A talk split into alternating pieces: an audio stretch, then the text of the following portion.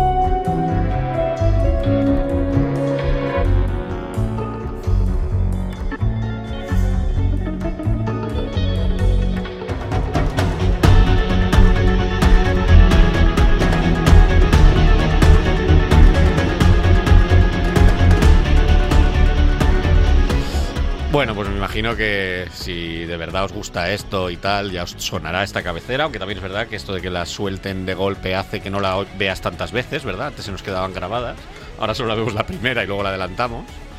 Pero bueno, hoy el temita eh, yo creo que ha sido un poco por fuerza mayor, porque todo el mundo habla de lo mismo, todo el mundo lo comenta y con razón, así que hoy hablaremos de Alias y Jessica Jones, tanto del cómic como del como de la serie de televisión de Netflix.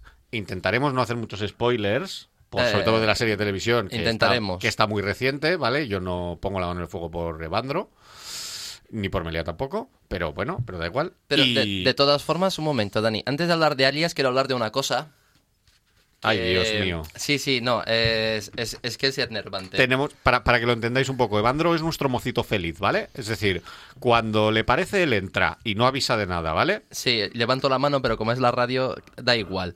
A ver, eh, está saliendo ahora la colección de Secret Wars, que es el, el gran momento Marvel de- del año, la gran, el gran crossover con todas las colecciones y tal. Y como coleccionista de cómics, humanamente eh, novatillo, solo llevo coleccionando toda mi vida. Me fui a comprar los cómics en la tienda de Dani. Dani puede dar. Siraga Comics, calle San. Félix 43. Y, y empecé a comprar Secret Wars porque vi el número uno y en el número uno ponía número uno y abajo en pequeñito de 8. Y dije, Buah, voy a empezar a comprarme esa colección maravillosa con portaditas brillantes y tal y cual.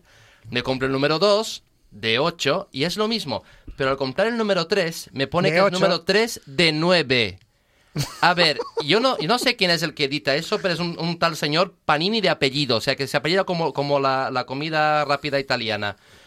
Ese tío, o sea, a ver, Está cabreado hoy. que es la primera, el primer cómic que edita, porque no puede ser. Ahora, ¿cómo le explico a Vanessa, a mi chica, que no vamos a ir a Córdoba en verano porque no me sale el presupuesto? Evandro, si consultas las cosas antes de soltarlas por la radio, yo te las explicaba. Es que hay Entonces un las más. entenderías y no quedarías mal.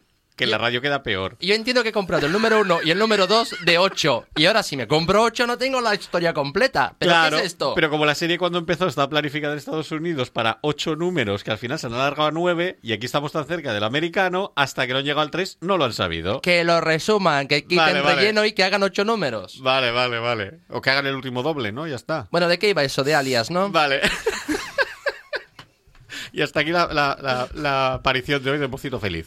Eh, la semana que viene más. Eh, bueno, pues vamos a hablar lo que comentábamos del, del tanto del cómic, del pedazo de cómic que a mí me parece. Yo soy muy de Bendis, no como la mayoría de, de detractores, que todo el mundo es anti-Bendis, pero se lo compra. Sí, pues, Bendis, Bendis es el autor del cómic, el, el guionista, por si la gente no lo el sabe. Brian Michael Bendis, estoy hablando ahora del cómic, el que es un cómic que- que empezó en el año 2000. Y eso, el guionista es Brian Michael Bendis, eh, que ha hecho muchísimas cosas, no las puedo decir todas, pero bueno, a mí las más destacables me parecen su Ultimate Spider-Man, que es mm, el- uno de los mejores Spider-Manes que ha habido en la vida. Bueno. Eh, Powers, del que no creo que nadie aquí diga nada malo de Powers. Nada. Nada, no, no hay más preguntas. Vengadores y Nuevos Vengadores, aquí sí que le han pegado más palos por los crossovers y, lo- y las historias y tal. Y luego también hay una de las mejores etapas de Daredevil, que también es de él, que es una maravilla. Bendis es un guionista que cuando empieza a editar, un- a escribir un cómic, sabe cuántos números van a ser. Vale, vale, ya estamos. ¿Ves? La semana pasada fue lo de la pelirroja. Hoy toca lo del Secret Wars. este es el bucle de cada programa. Y el dibujo es de Michael Gaydos, del que luego comentaremos, porque Emilia tiene muchas cosas que decir, que muchas hemos comentado además. Y luego Mark Bagley, que en la parte final del cómic, cuando hablan del pasado superheroico, pues alternan el dibujo sucio y noir de Gaydos con el de con el de Mark Bagley, eh, que es como más luminoso, es más bonito y tal. Dibujo sucio y noir. Y noir. Y, ¿Qué y luego pues también Evandro se ha picado. Yo no digo nada, pero ha picado. Va a ser un programa muy duro. Y bueno, Bagley ha ha hecho cosas como una etapa de muy larga de Thunderbolts, el propio Ultimate Spider-Man que decíamos con Brian Michael Bendis, y, y prácticamente es que ha tocado todas las colecciones de Marvel, menos de Mutantes, que quiero recordar que hay muy poquita cosa. Y luego también me parece muy destacable en el cómic eh, las portadas, que aquí en los tomos que se han hecho después no, no, sé si aparecen todas, eh, pero las portadas que hizo David Mack, que es un, un ilustrador, bueno, dibujante ilustrador, que lo hace así muy, es muy, muy bonito, muy, es como pintado, ese, ese, efecto. Y la verdad que es una gozada y además en la serie está muy bien porque en la serie de televisión han tomado esa estética de las portadas para hacer la cabecera y es una estética como muy es muy parecida y la verdad que le va muy bien. La sinopsis, estoy hablando del cómic, ¿vale? Porque no es la misma o no es exactamente la misma la del cómic que la que la de la serie.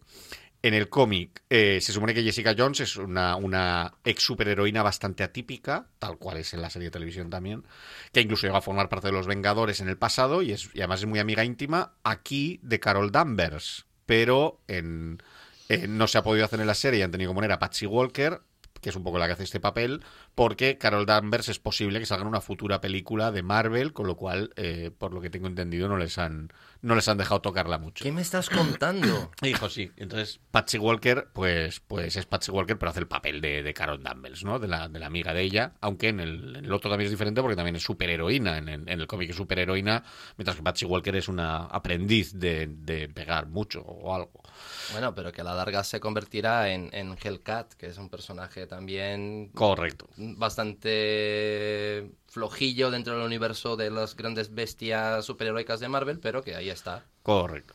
Y, y pues eso, funda, después de todo este pasado y tal, eh, funda investigación, Investigaciones Alias, que es una agencia de detectives especializada en superhéroes, en la que una muy mal hablada, mucho más que en la serie de televisión, y muy amargada y muy cínica Jessica Jones, pues suele aceptar los casos más, más raros, más curiosos, sórdidos y que sobre todo eh, suelen tener que ver con, con héroes y con villanos de Nueva York. Aunque no necesariamente, ¿eh? hay muchos casos que no tienen que ver con esto. Eh, hay muchos secundarios de lujo, que en esto gana la serie, o por lo menos a mí me hace más gracia en el, en el cómic que en la serie, porque claro, en la serie pues eh, están un poco capados con el tema de, de los secundarios del universo Marvel, pero aquí, por ejemplo, sale Luke Cage exactamente igual, sale Carol Danvers, como ya hemos comentado, sale un impagable JJ Jameson, que también le hace espe- especial gracia a Sergio. Mira, hoy puedo decir Sergio, como solo hay uno, no hay líos. Sergio soy yo, el otro es la copia. Sale, sale Spider-Woman también, además haciendo un papel muy cañero y muy duro. Eh, sale el hombre, sale el El hombre Capitán América. sale el hombre hormiga, el Capitán América, sale Cazar, que me parece una aparición estelar, que ya yo que siempre, siempre cuento lo mismo, porque en el cómic no es spoiler, aunque es de la parte final, porque es, un, es más un- un- una especie de cameo, porque se supone que Cazar la va a ver eh, acompañada por otro superhéroe que le dice, mira, que hay una chica que investiga muy bien y tal. Y llegan al... Perdón. Y llegan al a donde está Jessica Jones y le dice, mira, que soy Cazar, que no sé si sabes que, que bueno, Cazar, para que no lo sepáis, es una especie del Tarzán del, del universo Marvel que vive en la Tierra salvaje, que hay dinosaurios y tal, que supone que está en la Antártida. Entonces le pregunta, eh, quiero ir a... Quiero, quiero que me ayudes porque mi gato Dientes de Sable se ha perdido y quiero que me eches una mano. Y ella le dice, ah, muy bien. Y, esto como dice, sí, no, es que te tienes que venir conmigo allí donde hay dinosaurios y tal, y que me ayudes a buscarlo. Y dice, sí, voy a irme yo contigo a la Tierra Salvaje a buscar tu gato. Y ahí termina el caso de el caso de cazar, que la verdad que me reí la gana. Y luego, pues eso, también sale el Capitán América, de hecho sale la primera grapa, pero no sale el Capitán América al uso. Es una historia que no quiero desvelarla porque la verdad que es muy chula y la sorpresa es muy, muy guay, tiene mucho que ver luego. Y además salen bastantes más, pero bueno, no los enumer- enumeraremos todos. Y luego además tienen, tiene dos sagas muy especiales, para mí por lo menos, eh, que son la del origen secreto de Jessica Jones, donde nos cuentan eh, la juventud de Jessica Jones, cómo consiguió los poderes y cómo en su en el instituto coincidió con un Peter Parker del que está enamorada. Y Peter Parker no tiene ni idea. Entonces, como que Bendis lo hace cuadrar todo eh, de esta manera y la verdad que queda una historia muy chula. Y luego la otra, que es la que más se ha hecho más célebre, que es la, la saga Púrpura, que en el cómic es la última saga de todas, donde eh, es en la que se basa la serie de televisión, obviamente, y donde culmina el, el cómic en una historia muy, muy, muy dura, pero que nos ayuda muy bien a entender ese trauma que nos cuentan durante todo el, durante todo el cómic y de dónde le viene pues todos esos, esos traumas. Es básicamente es una novela negra superheroica. Orga- originalmente iba a estar protagonizada por Spider-Woman, pero finalmente se optó por un, por un personaje nuevo y se creó el de, el de Jessica Jones, aunque creo que es un personaje reciclado, si no me equivoco. El personaje se convirtió en un fetiche para, para el guionista, que luego se lo llevó a Vengadores, apareció en Daredevil, tuvo una continuación en The Pulse, que es como una continuación de, de Alias, pero en el universo convencional, donde hace de investigadora de casos superhumanos para el Daily Bugle, ¿vale? Es una cosa un poquito así. Pertenecía a la línea Max, que era la línea para adultos, con lo cual le dan un rollo así muy, muy adulto. Y bueno, esta línea pues tuvo cosas como, por ejemplo, fue una cosa que no, no tuvo muchos éxitos, pero uno de ellos fue Alias, otro fue El Castigador de, Garce- de Garcenis, el Punisher, que a mí me parece brutal, me parece lo mejor que se ha hecho el personaje, o El Escuadrón Supremo de Straczynski, o incluso Robert Kirkman hizo una historia del Destructor que está bastante bien en esta línea. Como curiosidad, el número uno de esta serie para adultos tuvo problemas porque la imprenta no quería imprimir la escena sexual inicial de Jessica Jones y Luke Cage porque decían que es que los cómics eran para niños. Y como que fuera un cómic orientado para adultos, como que no. Que esto era para niños y que no se lo imprimían. Y se ve que se tuvieron que ir a otra imprenta. En fin, tuvo, tuvo esta, esta cosa bastante así. Eh, Con lo cual, la, la escena sexual que, que básicamente es los dos sentados en la cama, cubiertos con una sábana Haciendo carasas. y... y- Bueno, sí, de hecho, caras. ni siquiera se están mirando mutuamente, sino que Luke, Luke se levanta por un lado de la cama y Jessica Jones por el otro tapándose con las sábanas. Podían estar durmiendo la siesta perfectamente. sí, de hecho, incluso en alguna de las imágenes que sale la cara de ella, podría estar haciendo eso o cualquier otra cosa Sí. que se me ocurre también. Sí. A mí, yo pongo la misma cara cuando, cuando como fabade y voy al baño. ¿sabes? Vale, eh, era suficiente. Creo que había llegado el mensaje. Así había llegado. Había llegado. Era más que suficiente. Opinión del cómic. Evandro. Ah, a mí me sorprendió mucho. Es, es un cómic que no lo leí en su momento cuando salió, sino que fue una recomendación de, de Dani, sobre todo. Me dijo, Alias "Eso el te, pesado". te molaría leerlo, que, que te, mola- que te gustará. Y, y me sorprendió mucho el enfoque que le da al, al superhéroe que no llega a triunfar. Es como, es como, a mí me recordó un poco el tema de, de los grupos de música que tienen una cancioncilla que empieza a sonar pero que no hacen nada más. Es una, una, un personaje que parece que tuvo su pasado, parece que tuvo su momento de gloria, pero que de repente se ha cansado de todo y, y- lo ha dejado tal cual. Eh, la cosa está en que me sorprendió sobre todo la, la narrativa del cómic en el sentido de que cuando, cuando habla ella, o sea, cuando, cuando, cuando cuenta cosas de su vida, cuando cuenta cosas de su, de su pasado, cambia completamente el estilo de dibujo. Es un dibujo mucho más claro, mucho más limpio, como si fuese un cómic de los 80. Y en cambio, eh, cuando, cuando es la vida, cuando es el momento actual, es todo mucho más oscuro y más triste. Y eso da, da pie a, a la sensación de, de que tuvo su momento de gloria, que era mucho más claro y mucho más bonito el momento de gloria. Pero que hoy en día su vida es mucho más, más oscureta, más, más gótica, por decirlo de alguna forma. Y luego el tema ese, lo que comentaba Dani. Lo más divertido es que estás viendo un personaje que se desencaja completamente, se va completamente de lo que es la- el universo Marvel, pero que no deja de haber guiños, no deja de haber apariciones, no deja de haber eh, gente que, que viene, gente que, que conoces de toda la vida, aparece Thor, aparece, yo qué sé, parece un montón de, personajes que, que, que llama mucho la atención en ese sentido, de ver esos personajes también fuera de, de contexto, hablando como gente normal. Hay un momento en que Jessica Jones está en una cafetería desayunando con, Caro, con Carol Devers que es como, wow, es, esa chica desayuna también. Sí, yo eso, O sea, eso es, estuve es la capitana Marvel y desayuna en una terraza. ¡Wow! Se lo estuve comentando a, a Dani eso, a mí ese... Yo lo único que he leído ha sido el primer recopilatorio. No sé si eran equivaldrá 8 o 10 comic books o... Sí, o alguno menos, más. ¿no? Creo que son Sí. 10, 12, algo así, sí. Y ya estaba leyendo precisamente ese, el del desayuno, y cuando llevaba seis o ocho páginas, digo, bueno, este se va a tragar todo el comic book, digo, es- me parece fantástico, digo, es que nada más desayunan, digo, es estupendo. digo, pero es me que interesa. ca- Y me interesa. Sí, exactamente, porque los hace humanos, es lo que estaba diciendo Eva- Evandro, o sea, que no solamente... Yo lo que, lo, lo que me ha parecido interesante de eso es que eh, no es el primer cómic que lo hace, pero son poquitos los que lo hacen normalmente, pues los comic books siempre van dentro de, de- de- de unos ciertos parámetros que siguen unas reglas y punto. Y esto para mí los humaniza, o sea, los pone, los pone, digamos, en su lugar de alguna manera. Y está la, la- la escena esta y la del final, la cena con el hombre hormiga, me parece impagable. O sea, es buenísimo. Porque es, es lo mismo, pero más largo incluso. Y solamente hablan y hablan. Y simplemente hablando, tú vas viendo la personalidad de cada personaje. O sea, y que no son solamente superhéroes, que son los humanizan. ¿no? Esos A mí- diálogos maravillosos que hace este hombre, por lo menos Buenísimo. para Claro, mí, a mí me da, es me da la brutal. sensación de que es lo, lo que pasa cuando lo llevan el uniforme. Claro. Es todo, todo ese momento que pasa entre misión y misión, pues es un poco recopilado en, lo- en el cómic de, Un de poco como el Alias. ojo de halcón actual, en parte Sí, también, ¿no? Yo creo que... Aunque que- no es exactamente lo mismo, Claro, pero yo creo que, que, que Alias fue una especie de predecesora a toda esa cosa que se está haciendo ahora con Ojo de Halcón o con la Viuda Negra, que han cogido los, los superhéroes y los han hecho reales, los han hecho humanos, los han hecho que, que, que tienen que lavarse la ropa y que Creíbles. tienen que, que desayunar cada día. Sí, sí, no dentro de, que no dejan de tener poderes y vuelan y pegan y tiran rayos por los ojos, pero todo esto como que lo hace todo mucho más creíble, ¿no? Y también le das menos importancia a las luchas que al- a las vivencias, pero luego también hace que cuando haya una lucha o cualquier drama o lo de Killgrave tenga mucha más importancia gracias a toda esa carga emocional que hay ahí, yo creo. Sí, además Bendis nos lo cuenta de una forma súper divertida con esos diálogos hiper largos, pero cargados de, de sentimiento, cargados de, de De ironía, de dudas, de, problemas. Son a mí me parece súper divertido. Y hay un detalle del cómic que me llamó mucho la atención, porque cuando dijimos hacer el programa, eh, llevaba ya unos tres años que había leído el cómic y lo volví a repasar.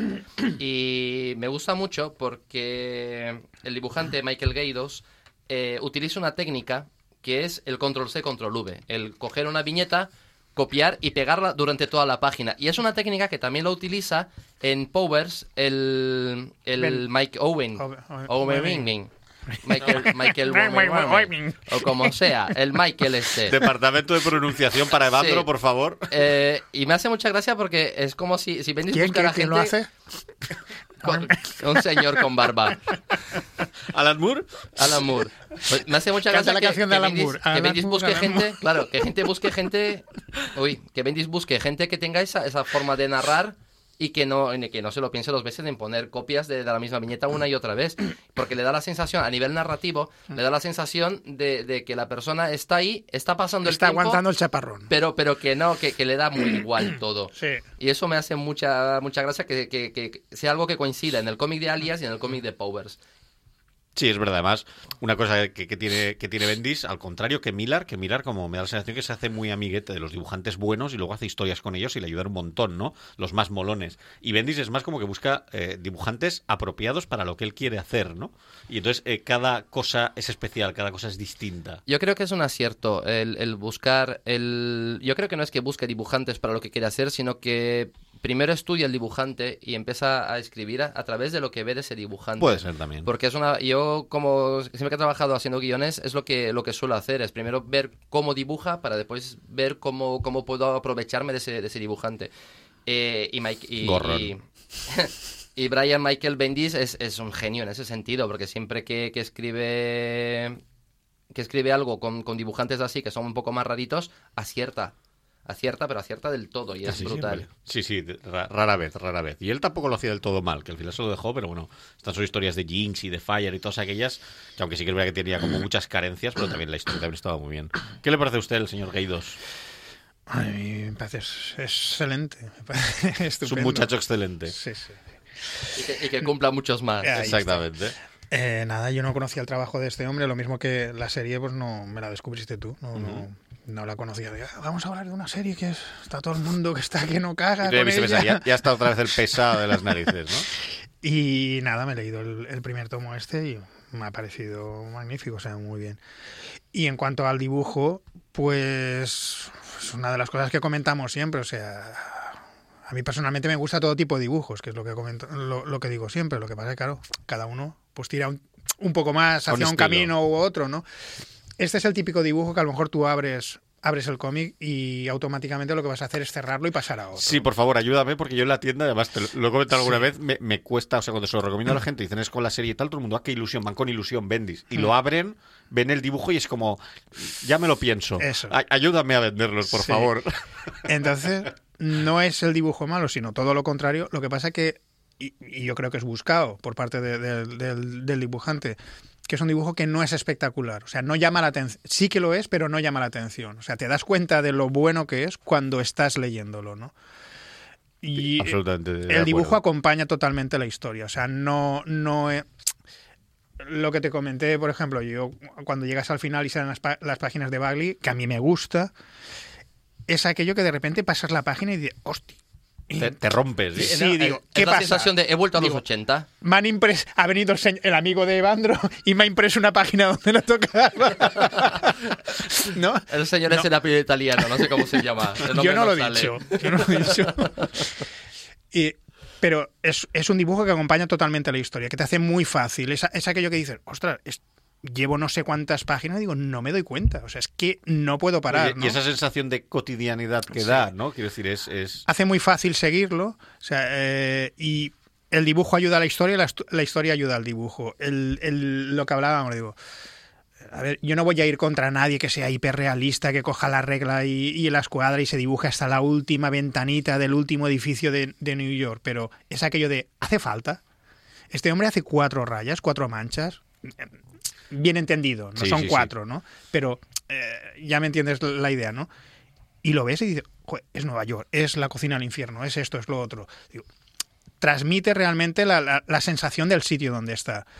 Eh, lo que decías de, de- de la oscuridad y todo eso. O sea, el, y lo que decía también Evandro de, de- de- del coger y reutilizar viñetas. O sea, cuando ella, por ejemplo, está teniendo una entrevista con el nuevo cliente que tiene de Marras, aquella le está, aquel o, aquel, o aquella le está soltando eh, la brasa y, y, y- y Jessica pues está como decimos, aguantando el chaparrón. Y tú lo que te transmite no es vagancia del dibujante, sino diciendo, está pasando de todo. Digo, está aguantando que le suelte el rollo y claro, ni pestañea. ¿Qué es la mejor forma de, de demostrar esto? Yo cojo y repito el dibujo 50 veces.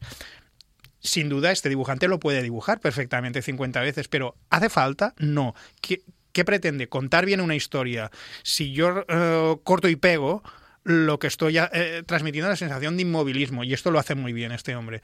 El color, elige unos colores muy apagados, muy, eh, muy tristones, Sí, el lo que color es él. de Matt, Matt Hollingsworth. Muy bien. Pues-. Y eh, a mí me parece también lo que comentaba, bueno. lo que comentaba es que el color es, es una, una gama de tonos fríos, de tonos eh, cálidos, pero súper elegida, súper elaborada, y todas las páginas tienen como, como una coherencia y, y da un aire también de, de, de antiguo, como que de, de rancio. Yo creo que consigue. Un poco ochentero, Ese- a lo mejor. Es mu- cuando te yo imagino que cada uno pues tenemos una sensación diferente leyendo el mismo cómic porque cada uno pues tiene sus vivencias, su cabeza y yo qué sé, y ya está, ¿no? Y interpreta las cosas de una forma diferente. Pero yo creo que eh, este- estos dibujantes tan particulares, por decirlo de alguna manera, lo que consiguen es que todo se convierta en un personaje. La misma ciudad se convierte en un personaje. Si tú haces una ciudad- coges una, una fotografía y la dibujas al pie de la letra, es una reproducción. Está muy bien hecho, es perfecto. Sí, es una pero ya tengo una foto. Este hombre no se conforma con eso. Retuerce los coches, las calles, los balcones, todo. Convierte que la- los mismos edificios se convierten en un personaje porque están expresando cosas. Entonces, eh, la misma Jessica, o sea, eh, lo típico en los cómics Barbo- Marvel es que las heroínas sean guapísimas. E- Es fea de, pero vamos, Y más pero bestia fea. y más bestia Pero que un arao. Es que es buscado Sí. y se te hace simpática y, y, y a, los, a, las, a las 20, antes de las 20 primeras páginas, tú el personaje ya sabes de qué va.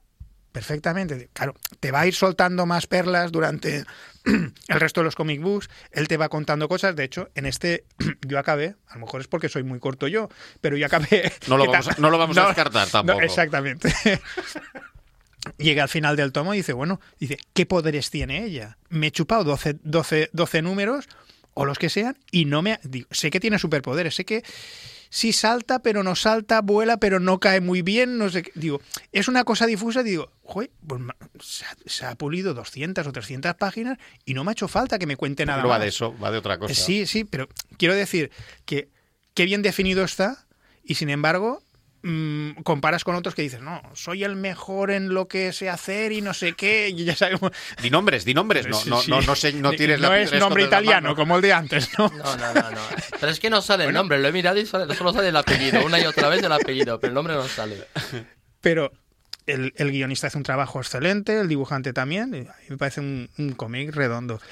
Y es mm, lo que comentábamos antes del programa, o sea, a mí me- lo que me recuerda es un poco a, obviamente al, al Powers porque es del mismo es del mismo autor Sí, el estilo de contarlo. el recurso entre comillas es lo mismo es los superhéroes existen y si existieran yo los voy a contar así pero desde el punto de vista desde los que no son superheroicos o uno que sí uno que no entonces poco pero- Marvels. sí Ah, y, y, y Marvels también, que Marvels era un poco los superhéroes existen y si, existi- y si existieran, ¿cómo los vería la gente normal y corriente? Esa O gente a la que le rompen el coche y tiene Eh. que irse al seguro y todas estas o, el Ben- cosas. o, o la etapa del Ben Urich cuando salía en, el, en Daredevil, que es más superheroico si quieres, pero es bastante humanizado. O sea, Es esa era, idea. era ese punto de humanismo eh, que, que le faltaba, a- creo yo, a los superhéroes, ¿no? Que- que está bien. Lo otro está muy bien, pero... Entonces eso te choca por, digamos, por, por, por nuevo. por ¿Algo más que añadir del cómic? Sí, yo como, como siempre soy un analista de lo que es la, la psicología del cómic, lo que es la, la narrativa. Y a mí me parece ese señor, el, el señor Gaydos, me parece fantástico como y cómo narrador. monta y cómo monta a veces las viñetas que te deja media página en negro y hace una tira de, Sí, un- sí, un, no, par pero- de tiras las cruza Pero aquí tengo, y aquí no tengo, hace falta nada más Tengo dos páginas de ejemplo en el cual es un- es un momento que Jessica Jones está, está le echa en cara a un tío hipermillonario que ha cometido un crimen y el tío está explicando el por qué es intocable. Y es una composición de página completa con cinco viñetas y la viñeta, conforme el tío va explicando, cada vez es un acercamiento más a la cara de Jessica Jones. Eso psicológicamente crea la sensación de agobio. Y en la página siguiente hace el mismo efecto al revés, desde, desde un primer plano, otra vez con la misma, la misma forma de página de cinco viñetas en panorámica, alejándose cada vez más, haciéndose, haciendo que Jessica Jones sea cada vez más pequeña. Da la sensación de no tienes nada que hacer, o sea, ahí te has quedado. Te, has quedado desarmada, no, no puedes ir, ir en contra mía. Esas, esas herramientas narrativas la he encontrado por todo el cómic Mm. y es brutal, Lo que pasa brutal. es que ahí o no sea, sé cuánto hay del dibujante y cuánto hay de Bendis, porque esto de Bendis, por ejemplo, Hombre, en Ultimate, en Ultimate Sí. Spider-Man, por ejemplo, con, con Bagley, que no es precisamente este tipo de dibujante, He estado- yo que sé, hay una escena, por ejemplo, que está Mary Jane soportando la chapa Sí, que sí, le está pegando, creo que la tía May, si no recuerdo mal, y es una cosa muy parecida, es como la misma viñeta todo el rato, como en plan con la cara de ella de qué pesadez. Estuve Dios". mirando, estuve mirando páginas de, de los guiones de, de Bendis y Bendis pone muchas indicaciones, pero también hay mucho de, de, de Por eso digo que no en sé la- en la dónde hay de uno y dónde hay de otro. Sé que narrativamente hablando ese cómic es delicioso porque te llevan por donde quieren, te hace sentir lo que quiere que sientas, te hace, El- te hace sentir lo mismo que siente el protagonista en ocasiones, o en otras ocasiones te hace alejarte del protagonista y que lo veas desde fuera. O sea, te llevan por donde les da la gana y me parece una obra de arte brutal. Yo no sé si será parte de responsabilidad de uno de otro, que lo hayan comentado mientras están trabajando, tampoco importa, ¿no? Pero lo que se ve a lo largo del cómic, que lo que es el dibujante prueba muchas cosas. De hecho, por ejemplo, el episodio que también hablamos de él, el de el de JJ Jameson, Sí, son ilustraciones, de hecho, a toda página sí, y son pies de texto. Sí.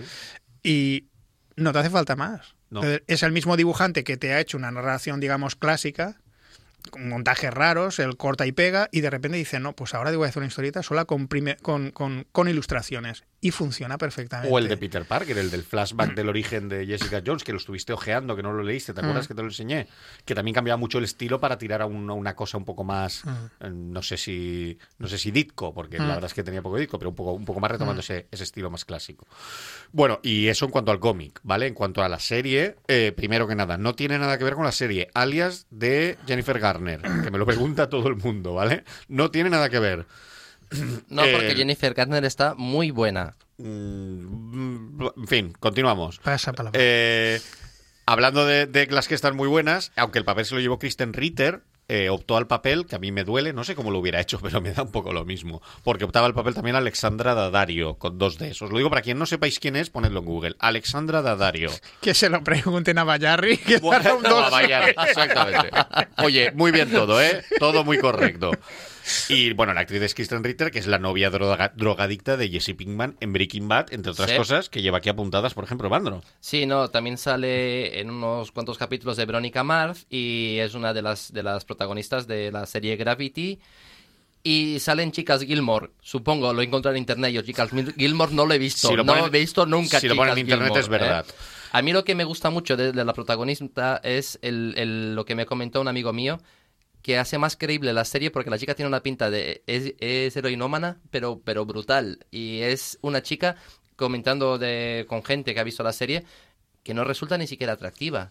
Igual que el personaje del Es que no lo piensas. Sí, sí. O sea, no estás pensando en eso. Es una chica más, es, es una persona normal y corriente, que es la idea que intenta dar la, el personaje en el cómic y Inclu- que lo consigue en la serie. Incluso dando un poco de repelús a veces. Incluso a veces eso, eso de esa cama deshecha sobre la que se acuesta y se levanta No, no, no, siete no, veces. Los, los tres primeros capítulos se llega a casa, se quita los pantalones, se mete en la cama, se levanta, se pone los pantalones y sale. Y, el- y así dos o tres capítulos Ni pasa por el baño. Ni baño ni leches, ¿para qué? Eso sí, se levanta muy peinada, pero bueno, eso es otra cosa. Eh, la serie está ubicada dentro del universo univer- cinematográfico de Marvel, igual que Daredevil, se hacen algunas referencias, aunque bueno, no va de eso, pero bueno, está integrada, se supone en eso. Y comparte la continuidad, pues eso, de las pelis de la franquicia, eh, como por ejemplo Daredevil. Es la segunda serie después de Daredevil que llevará a Defensores, es decir, esto va a ser una sucesión de series en la que también habrá, no estaba previsto, pero tuvo tanto éxito que va a haber otra de Daredevil, aunque en principio iba a ser solo una. Va a haber una de Luke Cage, luego va a haber una del Puño de Hierro, y luego todos ellos formarán en una serie final, en la, en la traca final, en Defensores. La showrunner es Melissa Rosenberg, que ahora os voy a dar un disgusto a muchos, yo esto no lo sabía. ¿Sabéis de qué era guionista esta señora? ¿Eh? Melissa Rosenberg, es el servicio de inteligencia.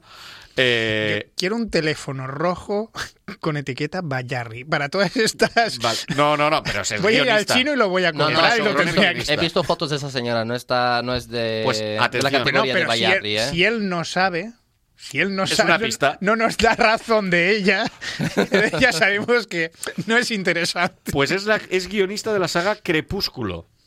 Bueno, voy a dejarlo ya, me voy. Muchas gracias a todos por escuchar el programa. ¿A que ya nos gusta tanto la serie?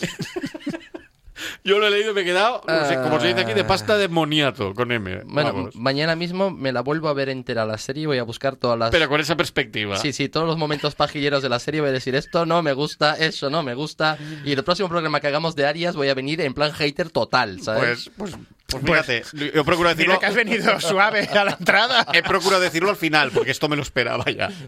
Y bueno, la sinopsis en el caso de la serie es que eh, es parecida, pero no es exactamente igual, porque aquí eh, eh, partimos directamente de los casos, ¿no? En- en- mientras que en el cómic lo importante son un poco los casos y culmina en, en el hombre púrpura, en este caso... eh, lo importante son los casos. Y, el, y el- lo, del, lo del hombre púrpura es un poco la guinda de toda la historia que nos va contando de los diferentes casos, a cuál más interesante. Sí, Porque la verdad que cada uno están. Hay uno, por ejemplo, que tiene que ir a buscar una chica que se ha ido de casa con 16 años y es lesbiana y sus padres la como que quieren que vuelva y tal.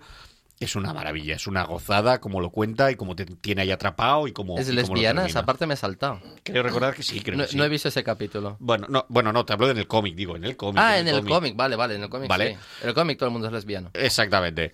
Y, y bueno, y aquí pues lo mismo. eh, tiene, se le nota durante todo el, todo el rato que tiene eh, ese odio y ese estrés postraumático por algo. Lo que pasa que en la serie se desvela muy rápido. En el cómic eh, sí que es verdad que es algo que flota durante todo el cómic hasta que, van dejándote pildoritas y al final te lo resuelven con, con esta saga. Opinión de la serie. Melea.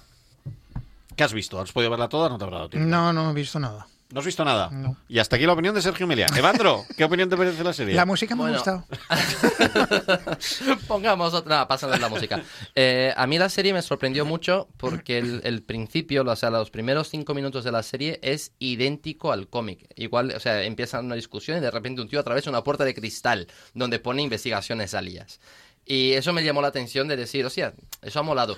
También me gusta Puerta mucho- que luego es muy recurrente durante Sí, sí, varios sí. capítulos hasta que la termina arreglando, que, que también describe muy bien la personalidad de la tipa. Sí, le- le- le- es mucho más práctico tener un cristal roto en la puerta y no tener que usar la llave, pues meter la mano dentro y abrir el pestillo. Y aparte un cristal roto ya no se te vuelve a romper. Claro, es, es, es todo ventajas. Eso me llamó mucho, me llamó mucho la atención. Después lo que comentó eh, Dani, el tema de la cabecera, que, que me recordaba mucho las portadas de la colección de alias, me llamó también la atención. Luego empezó el primer capítulo y me pareció aburridísimo. A mitad capítulo estaba pensando que, bueno, Daredevil mola y eso es una mierda. Pero el final del primer capítulo fue, fue un momento de... ¿Qué me estás contando? O sea, ¡buah! Y a partir de entonces ya de seguido, de uno detrás de otro, uno detrás de otro, y la serie entera la vimos en cuatro días. Sí, sí, no. No, llegó, no llegó a cinco a días. mí me pasó o sea, parecido. O sea, a mí el brutal. primero, al primero sí me gustó porque me interesaba mucho cómo lo planteaban respecto al cómic y todo, entonces estaba, estaba bastante, bastante pendiente. Y sí que es verdad que el segundo, no sé si yo estaba dormido o algo, se me hizo como un poquito más lento, como un poquito más, más pesadito. Pero sí que es verdad que luego a partir del tercero o cuarto eso se disipa y sobre todo más cuando, cuando tienes. no sabes de dónde va a salir el malo, está presente y, y durante toda la serie te hacen creer que va a aparecer en cualquier esquina, ¿no? Y estás como en una tensión que vamos, no, no es de estas series que pones por la noche y te quedas dormido, ¿no? Sí, yo creo, yo creo que es que es, es perfecto el- el- el- la forma de enfocar al malo, sobre todo eso de, de que las primeras veces que salen pequeños flashes del, del malo, como no lo pueden hacer igual que en el cómic, porque el malo es el hombre púrpura, y el hombre púrpura en el cómic, sorprendentemente... Es de co- amarillo. No es es de color amarillo. púrpura.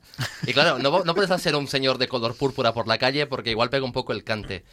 Eh, pero siempre que salía, en los pequeños flashes que salía de espaldas o que simplemente salía una sombra, estaba iluminado de púrpura. Y era como un guiño al, al cómic que me, me hacía mucha gracia. Y de repente aparece el momento en que ella lo ve y él se gira y la ve a ella. Los violines, es- los violines. Y es David Tennant. Es el Doctor Who. Es como, ¡guau! Ese señor es el malo. Porque cuando, cuando me hablaron de la serie Alias, me negué a ver cualquier cosa, cualquier información. Quería ver la serie, quería que me sorprendiera. Y me sorprendió mucho encontrar al Doctor Who, uno de los más queridos de la serie, haciendo de malo. Y dije, ¡guau! Ese tío me encanta. Pero es que haciendo de malo ese tío es la hostia. Muy bueno. Ese tío mola mucho, mucho, mucho. Y, y hace un hombre púrpura impecable. No, y además ese personaje también que no sabe diferenciar el bien del mal. O sea, es un psicópata, no en el sentido que es muy malo que solo quiere matar, sino de que eh, eh, hay un momento en la serie que dice, porque el, el- el- para quien no lo sepa, el, el- el hombre púrpura lo que hace, en este caso es Killgrave en la serie, lo que hace es controlar mentalmente a la gente. Entonces hay un momento en que él dice, es que yo no sé lo que es que la gente haga las cosas voluntariamente, porque a mí siempre me hacen caso. No, no, y te- Entonces yo, para mí es lo normal. Y, y- y hay un momento que dice también, tengo que ir con mucho cuidado con lo que digo, porque lo que digo la gente lo hace. Una vez le dice a un tío, jódete, imagínate. ¿Sabes? Efectivamente. es como, o sea, es verdad, si tienes un poder así tan bestia que no lo puedes controlar, decir, "A- a- ahora lo desenchufo, ahora lo enchufo, eso también tiene que crear complicaciones.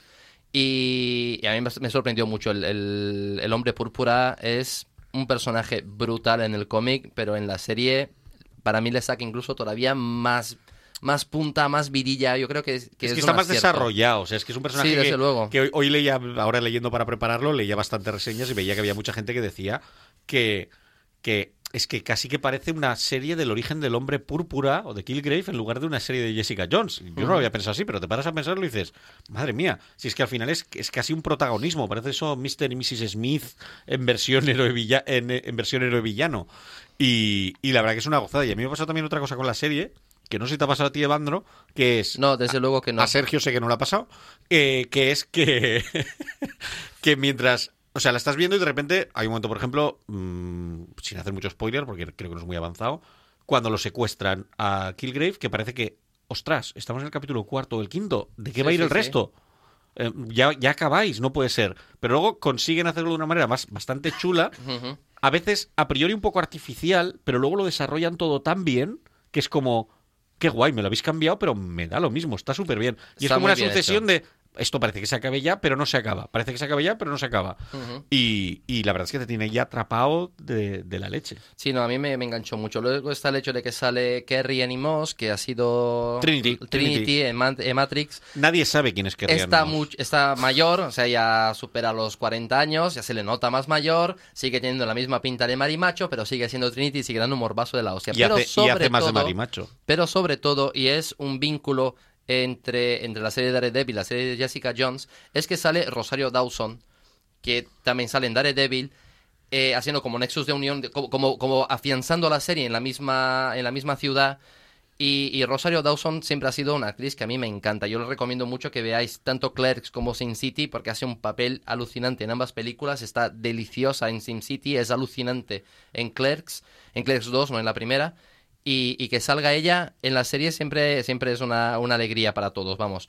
Y ha sido el, el momento ese de, de, de, uy, mira, es el punto de inflexión. Es el momento en el cual sabes realmente en que lo que está pasando aquí es el mismo universo que Daredevil. Y da pie a eso, a que en un futuro se haga la serie de los, de los defensores. Sí, aunque he leído también que incluso hay, hay, se está contemplando la posibilidad que algún, algún responsable dijo de Netflix como que no descartan hacer una segunda temporada de Jessica Jones. Lo cual, la verdad que me parece muy bien. Lo que pasa es que hubiera sido una pena hacer una serie que al final la hagas lo, lo del final al principio, del fin- principio al final. Pero Yo- bueno, como al final lo hacen bien. Yo no llevo mucha pasta, pero si hay que poner pasta para una segunda temporada, yo algo puedo dejar. Yo algo, ¿eh? lle- yo algo llevo, alguna cosa chatarrilla o algo llevo. Sí, incluso no. algo más. El, el euro de la taquilla de la piscina lo puedo Bueno, en no, un ¿qué narices? Yo ya lo estoy pagando a Netflix, que me la hagan igual. Hombre, no me fastidies, que voy a poner yo dinero. Hombre, ponlo tú, que, que te lo habrás visto a saber cómo. Y, En fin. Pero bueno, eh, la verdad que es una serie que, que es extremadamente recomendable. Eh, es muy buena. Eh, Melia te la recomendamos encarecidamente, y más después de leer el cómic, también para ver un poco el tema de las, de las similitudes. Sí, sobre todo cuando decimos que el próximo programa va a ser de una serie, in- intenta verla. Estaría bien. Me, me la- me he leído el TVO Que ya está bien, oye, está bien. Oh. Pues sí. y he tomado apuntes. Tengo chuleta. Sí, sí, sí, no, no, no, ha venido, ha venido muy preparado. Lo que no hay dibujito. Sí que hay. Ah, Sí, vale, sí sí, que que hay, Vale, que hay. luego le echamos foto y lo ponemos en el Facebook, en el Twitter y, y en todos los sitios. Eh, y, y bueno, simplemente es eso. Lo que, lo que la diferencia entre el cómic y la serie eh, es básicamente eso, que una cosa coge la saga final y, y lo de los casos le resta mucha importancia. En el otro caso, pues todos los casos que van contando están muy guay, tipo lo de cazar, tipo lo de la chica esta que tiene que ir a buscar al, al, al otro, o la primera que se supone que, le, que engañan a Jessica Jones para que vaya a espiar a una señora que se supone que le está poniendo los cuernos al marido, pero luego resulta que la han utilizado. Hablo de la primera grapa, ¿eh? no es spoiler sí, porque sí, es la sí. primera grapa. Y entonces en esa misma escena se ve como esta señora no está viendo a un señor, sino que está viendo a un señor rubio que cuando sube a la azotea antes de ponerse la capucha la filma Jessica, lo filma Jessica Jones y es un señor rubio sin capucha con el traje del Capitán América. Es decir, es el Capitán América el que ha conseguido grabar, gracias a la trampa que le han tendido, en su identidad civil. Y eso da lugar a una trama entre la que tiene que haber el ricachón que Bandro acaba de comentar. Ah, en- entonces es. Vale, es que no lo había entendido porque yo tengo un pijama del Capitán América y no. Y pensabas que era un señor en la azotea con el pijama del Capitán América. Ah, Voy Claro. a tener- tengo que volver a leer el cómic. Y, y también es verdad que es eso, que lo que comentamos antes, que cuando lo hacen la toma del Capitán América desde abajo, no da la sensación de un superhéroe súper fuerte que va a luchar contra los Kree, los Skrull, sino es un señor disfrazado del Capitán Sí, América ¿no? fuerte. Eh, mm, incluso, bueno, el resto de los superhéroes que, que aparecen, cuando habla con Carol Dames, lo que decía él, o sea, humaniza al personaje el estar hablando normalmente con ella. Cuando va a hablar con, con-. ¿El hombre hormiga? No, con el negro, este... Luke Cage. Con Luke Luke Cage. Cage, va a buscarlo a su casa, a su apartamento, que está con su va a las 3 de la mañana y le cierra la puerta al final la mujer de Luke Cage. Digo, claro, esto no estás acostumbrado a verlo. No, y más no, esa- no es lo habitual, o sea, no es que no lo haya hecho nunca nadie, pero tienen otra vida. Es lo que comentábamos también, o sea, que la- por ejemplo, la serie aquella que había de, de, de los X de los Classic X-Men cuando los acaba Forum, Sí, la que, que había- sacaba, eh, ¿Era Kevin Nolan? No. eh, no, John Bolton es John posible. Bolton, John Sí Bolton, John Bolton. que eran 8 o 10 paginitas al final, Sí. que eran pues cosas normales y corrientes, ¿no? La Que cotidianidad. Y a, a mí me encantaba, o sea, porque tú te leías, era, eh, había la historia normal y al final las 8 o 10 paginitas, pues que de los mismos personajes que te lo hacían, digamos, más creíble. Entonces, todos estos pequeños eh, regalitos, de alguna manera, por decirlo de, de- de alguna forma, a mí me enriquecen los personajes. Imagino que, que es parte de- del éxito O sea, que haya. es una sucesión de regalitos. Vienen Sí. los Reyes, Papá Noel, Sí, sí, el cumpleaños y San Valentín. No es, todo, es esto, es, todo de golpe. esto es como de Villarreal, que siempre están de fiesta, pues esto es igual. eh, como Villarreal, no como Castellón. No, no. que Castellón no podemos decirlo. Son las fiestas, digo. No, pero fiestas, además es muy- siempre. Es muy buena porque se supone que han tenido una. En el, en el, en el cómic es diferente porque se supone que han tenido una relación esporádica. Jessica Jones y Luke Cage, como cualquier relación esporádica que puede tener cualquier persona del mundo. Que luego es la comidilla entre los superhéroes. Correcto, que luego- Y, no. Ay, esto lo sabíais. Digo, Sí. pues lo sabemos no, o el todos. momento también que creo que hablan con Luke Cage y le dicen, pero tú con Hulka también, Pues sí. también, sí, seguro. Y el que no, que no, que no me taladréis, que no me Sí, taladréis. sí, que no, tal. los diálogos son muy buenos. Cuando están ellos dos haciendo de, de seguratas en Sí, una sí, puerta Sí, sí. y, está, y de lo que están hablando. digo, Seguratas es de que Matt Murdock, además. entra eh, entra al- a, a la oficina, es esta, la viuda negra, me parece que es. Sí, creo que, que sí. es lo que menos importa. Y es el diálogo de ellos dos fuera rajando Sí. de chorradas de ellos. Digo, bueno, es, es buenísimo. Sí, No, sí, sí. es, es realmente muy divertido. Los guiños que hay son divertidísimos. La historia es muy seria, es muy oscura, pero es, es un cómic fantástico. Recomendado tanto el cómic como la serie. Estamos totalmente de acuerdo. eh, recomendamos mucho el cómic, recomendamos mucho la serie. El cómic, también os digo, os aviso, está ahora mismo en un formato en pequeñito de la colección extra superhéroes que está sacando Panini. Si no os gusta ese tipo de formato y busquéis algo mejor, ya se ha anunciado que para este año que viene eh, Panini va a sacarlo, tanto el Daredevil desde Joe Quesada como eh, el Alias, lo van a sacar ya en un formato mejor, en tapadura y tal, supongo que con ocasión de las series que les han dado más, como más popularidad y que Y que eso, entonces Panini ahora por fin se va a lanzar en una cosa que la verdad es que yo agradezco mucho que hayan reeditado en este, como tantas otras cosas en, el- en este tipo de coleccionable, porque son cosas que a lo mejor de otra manera no se podría editar. Y aunque el formato no es el mejor, pues bueno, si abaratando costes podemos dar a conocer algo no tan mayoritario, pues bien está. Así que hasta aquí nuestro alias Jessica Jones. La semana que viene no sabemos todavía lo que va a ser, así que va a ser sorpresa, sorpresa. No sabemos ni si será. Jessica porque tenemos que mirar, otra vez, tenemos ¿qué que mirar más da? fechas de grabación. My Little Pony. Pero sea como sea, mm, nos, nos escucharéis en breve. Así que hasta dentro de 15 días o no. Adiós. Adiós, beber mucho líquido.